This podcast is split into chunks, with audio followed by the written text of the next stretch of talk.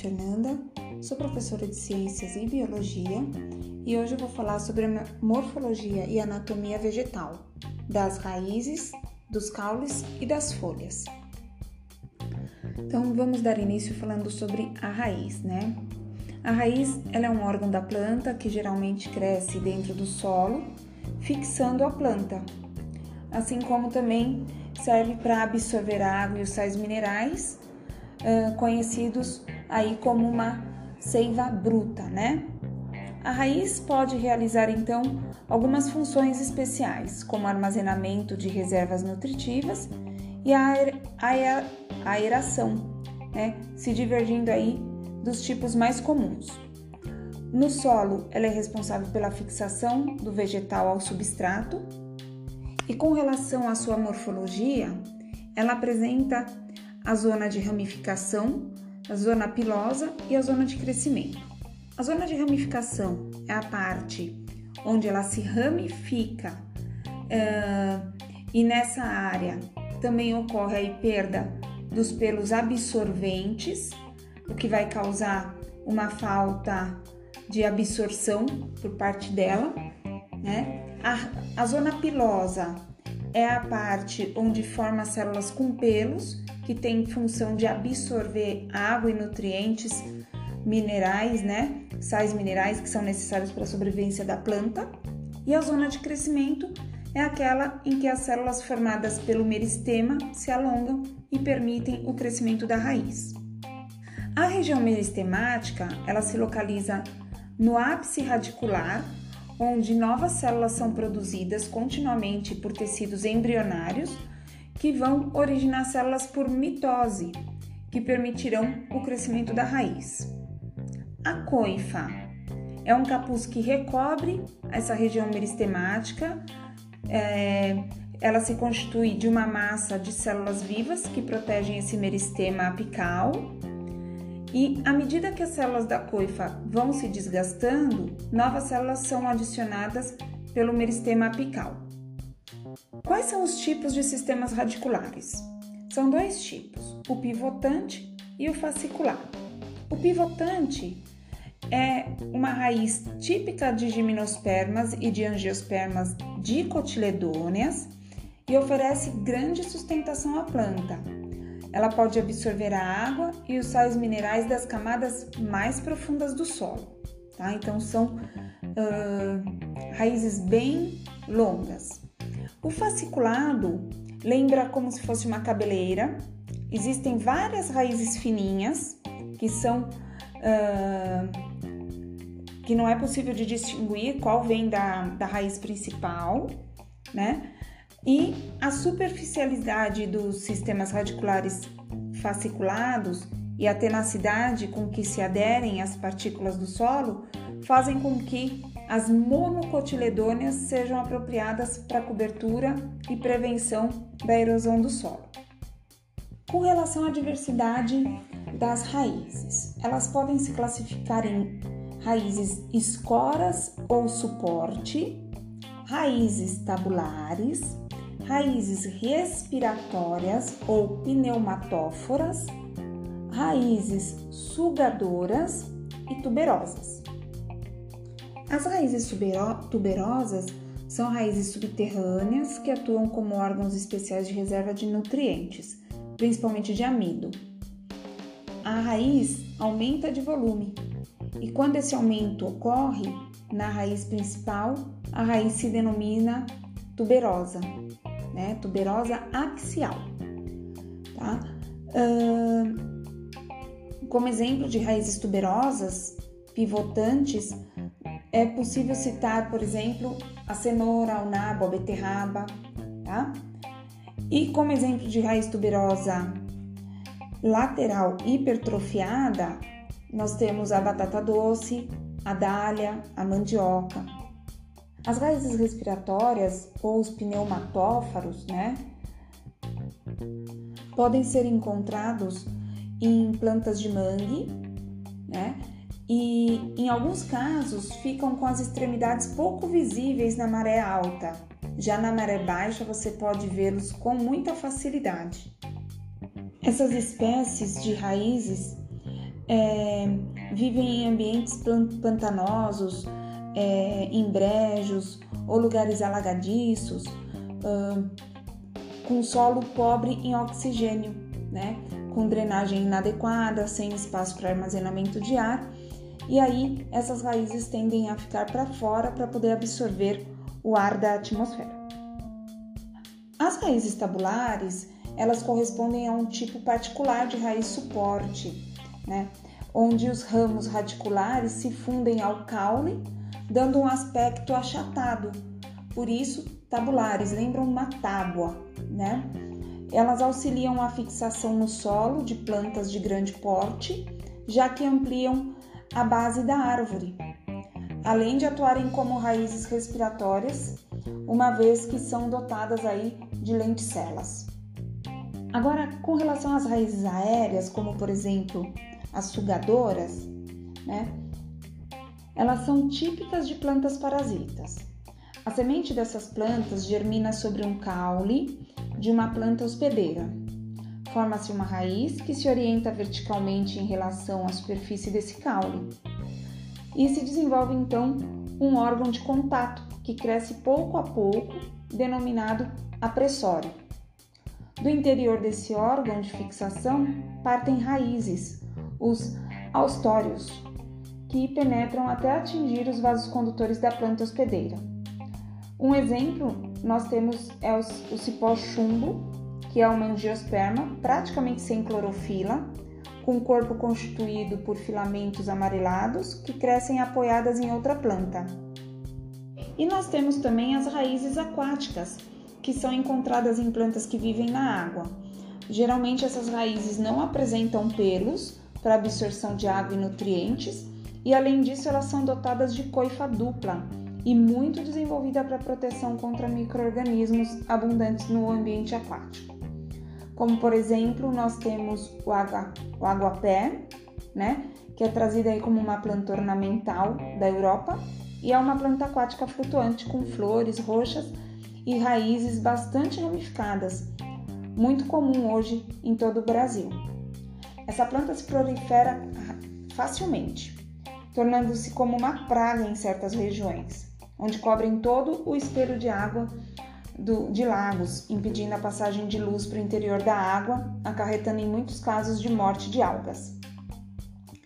Hoje, a planta água-pé faz parte de projetos de pré-tratamento de rios e esgotos, funcionando como um filtro biológico natural, purificando a água. E isso é possível porque as raízes de água-pé elas abrigam micro-organismos que removem detritos orgânicos da água, conduzindo à depuração. Com relação a raízes, a gente finaliza aqui. Agora a gente avança para o assunto sobre caules. Então, vamos entrando no assunto sobre o caule. O caule, ele então é um órgão com função de sustentação das folhas e de conexão entre a raiz, né, entre as raízes e as folhas. Então, ele promove a condução de substâncias na planta. Tá? Ele é formado por gemas laterais, gemas apicais, né? ou melhor, gema apical, nós e entre nós. E existem vários tipos de caules que nós vamos discutir aqui no podcast. É, esses caules eles podem ser divididos em aéreos, que são eretos, rastejantes e trepadores, subterrâneos, que são os rizomas, os tubérculos e os bulbos, e aquáticos. E os caules ainda podem apresentar modificações de acordo com as características da espécie ou do ambiente em que a planta vive. Que tipos de modificações? Por exemplo, são os espinhos, os cladódios, os filocládios, as gavinhas e os xilopódios. Então agora a gente vai começar falando da classificação dos caules, né? É, falando de cada um deles. Dentro dos caules aéreos eretos, nós temos o tronco, que é um caule robusto, lenhoso e resistente, que tem um desenvolvimento maior na parte inferior.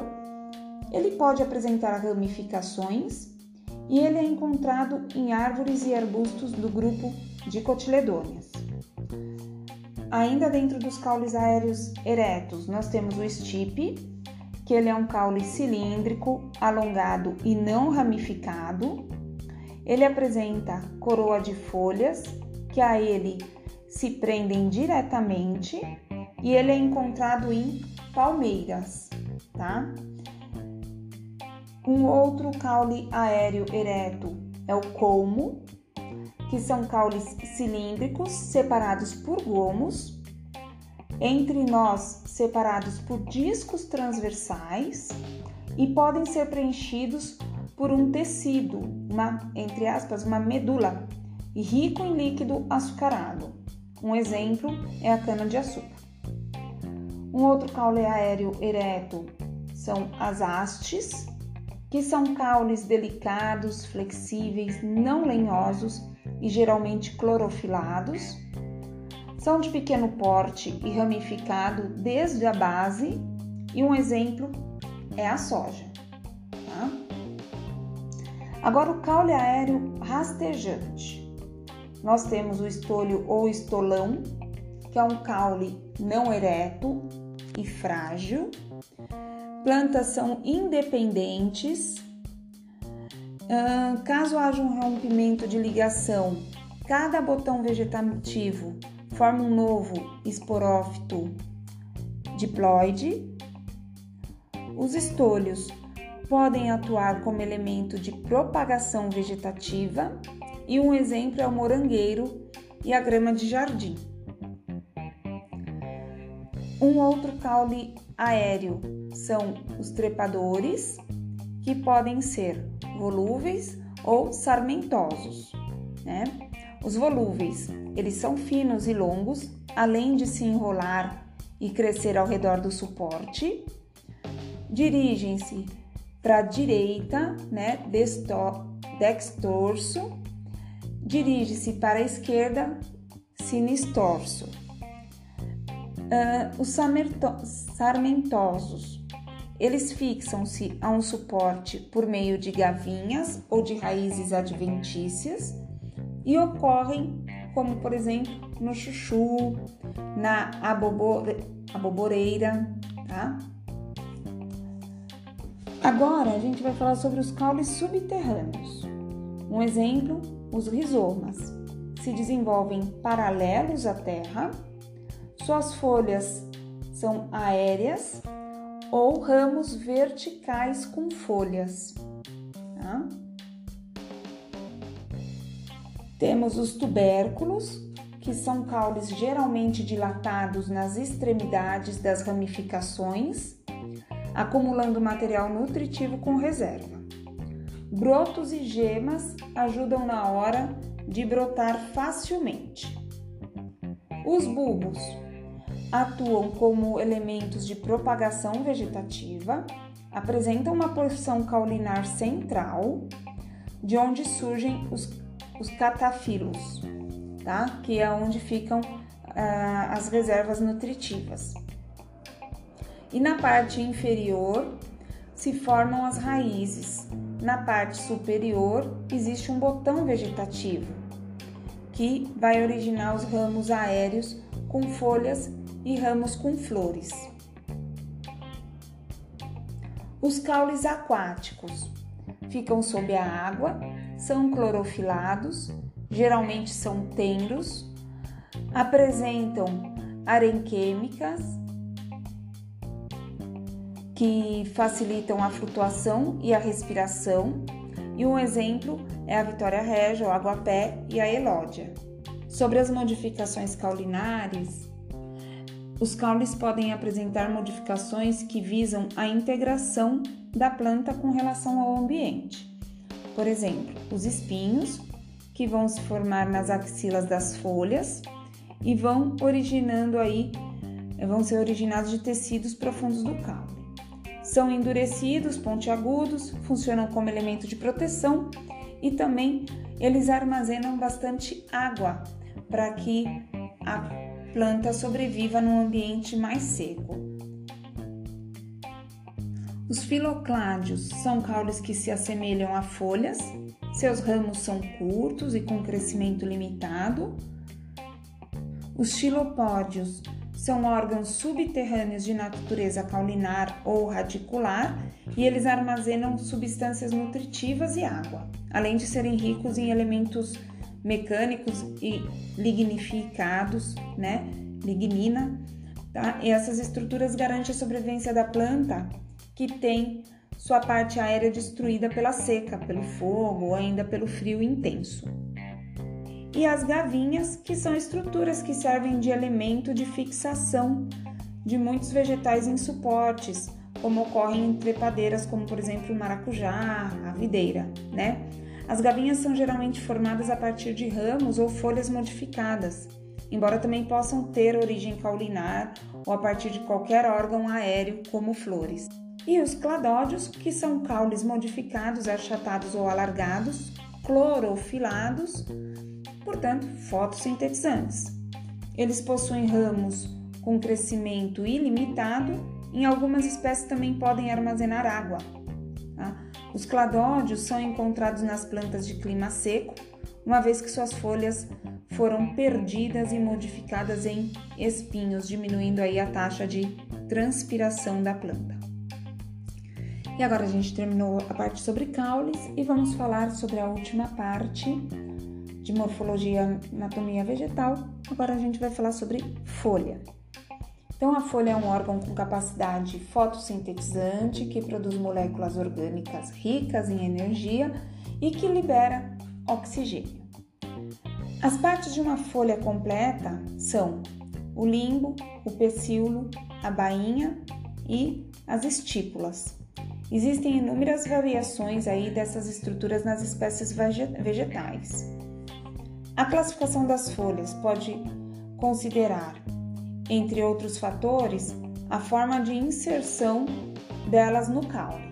Né? Então, elas podem ser pecioladas, invaginantes ou sésseis, e a divisão do limbo também pode ser um critério para a classificação das folhas. Pode ser simples ou compostas. Tá? Diversas modificações foliares podem ser encontradas nas plantas, como catáfilos, escamas, brácteas, espinhos, cotilédones, folhas carnívoras e coletoras, gavinhas, folhas com função de propagação vegetativa, esporófilos e heterofília. Tá? Nós vamos falar sobre cada uma dessas classificações e dessas modificações. As folhas, além delas terem a função fotossintetizante, né, ah, elas também realizam aí reações metabólicas que tornam o nitrogênio disponível para a síntese de proteína. Uh, elas são os principais órgãos de transpiração do vegetal através dos estômatos que fazem a troca com o meio ambiente. Tá? E em plantas de regiões muito úmidas, é comum as folhas eliminarem água líquida por meio de hidatódios. Tá? As gotículas de água nas margens foliolares demonstram os efeitos da pressão radicular. Essas gotículas não são de orvalho e sim resultantes de condensação da água presente no ar, mas originadas do interior das folhas por um processo denominado gutação. Agora falar um pouquinho sobre cada uma das estruturas da folha, né? Como eu disse, ela é composta por algumas estruturas. Então vamos falar, por exemplo, o limbo, né? O limbo, ele é uma porção expandida e laminar, revestida pela epiderme, e ele é responsável pela elaboração dos compostos orgânicos na presença de luz e também é responsável pela transpiração. O pecíolo é uma porção pedunculada, geralmente cilíndrica, que prende a folha ao caule, cuja inserção pode ser direta ou por uma expansão chamada de bainha. A bainha é a modificação ou a expansão da base do pecíolo que fixa a folha ao caule, abraçando. Em algumas gramíneas, a bainha se estende por todo o comprimento de um entrinó. As estípulas são apêndices escamiformes ou semelhantes a folhas e geralmente duplas. São localizadas junto à base das folhas. Como eu já havia dito, as folhas podem ser incompletas, né? E dentre as folhas incompletas, elas podem ser denominadas pecioladas, invaginantes ou sésseis. Nas pecioladas, o pecíolo se insere diretamente no caule, não havendo bainha. Quando presente, esta é um pouco desenvolvida, como ocorre na maioria das dicotiledôneas. As invaginantes são aquelas em que a bainha prolonga-se com o limbo, faltando o pecíolo, e elas são comuns nas monocotiledôneas. A classificação das folhas completas compostas é quando o limbo é dividido em porções laminares, que são denominadas aí folíolos ou folhas secundárias. Cada uma então apresenta seu próprio pecíolo, denominado peciólulo, né? Elas podem ser paripenadas, quando a folha penada termina com o número par de folíolos, imparipenadas, quando as folhas penadas terminam com o número ímpar de folíolos, e digitadas ou palmadas, quando os folíolos são dispostos como os dedos de uma palma da mão. Tá? Com relação às modificações foliares, muitas espécies vegetais apresentam essas folhas modificadas para a realização de funções especializadas, né? Então, por exemplo, os catafilos são folhas modificadas, geralmente escamiformes e de consistência variável. Eles protegem gemas ou brotos vegetativos durante o inverno e são armazenadores de alimento. Um exemplo é o alho. As escamas protegem os brotos isso acontece, por exemplo, na cerejeira, né? As brácteas podem ser coloridas, inserindo-se na base das flores ou na periferia das inflorescências, formando uma, pro, uma proteção e atraindo os agentes polinizadores. As brácteas funcionam como atraentes para os polinizadores. Elas também podem apresentar uma função aí de proteção, né? Elas podem confundir os predadores e com, com um órgão é, ameaçador, né? devido à sua coloração. Os espinhos são folhas modificadas, duras, secas e pontiagudas que tiveram sua superfície reduzida como proteção contra a transpiração excessiva de certas plantas adaptadas à vida em regiões de clima semiárido. Né? A extremidade pontiaguda dos espinhos proporciona então uma proteção contra predadores. Os cotilédones são folhas seminais ou embrionárias que armazenam ou transferem reservas nutritivas para o embrião da planta. Também podem ser assimiladoras, fotossintetizantes. Depois nós temos as folhas coletoras, que elas aconchegam-se ao tronco de outro vegetal, formando uma bolsa ou uma roseta, onde são coletadas folhas mortas e água de chuva, que vão manter a epífita viva, tá? Como por exemplo o chifre de viado. As gavinhas foliorares, é, foliares são expansões foliformes ou estruturas de fixação da planta a um suporte. Tá? As folhas insetívoras ou carnívoras. Algumas espécies de plantas possuem adaptações para captura e digestão de insetos. Suas lâminas pouco a pouco se estreitam e cada uma se transforma em um filamento que encerra a nervura mediana. O ápice origina uma formação especial com aspecto de uma pequena jarra, denominada assídio, que aprisiona e digere esse inseto com auxílio de enzimas proteolíticas. Os compostos nitrogenados resultantes da digestão são incorporados pelas plantas.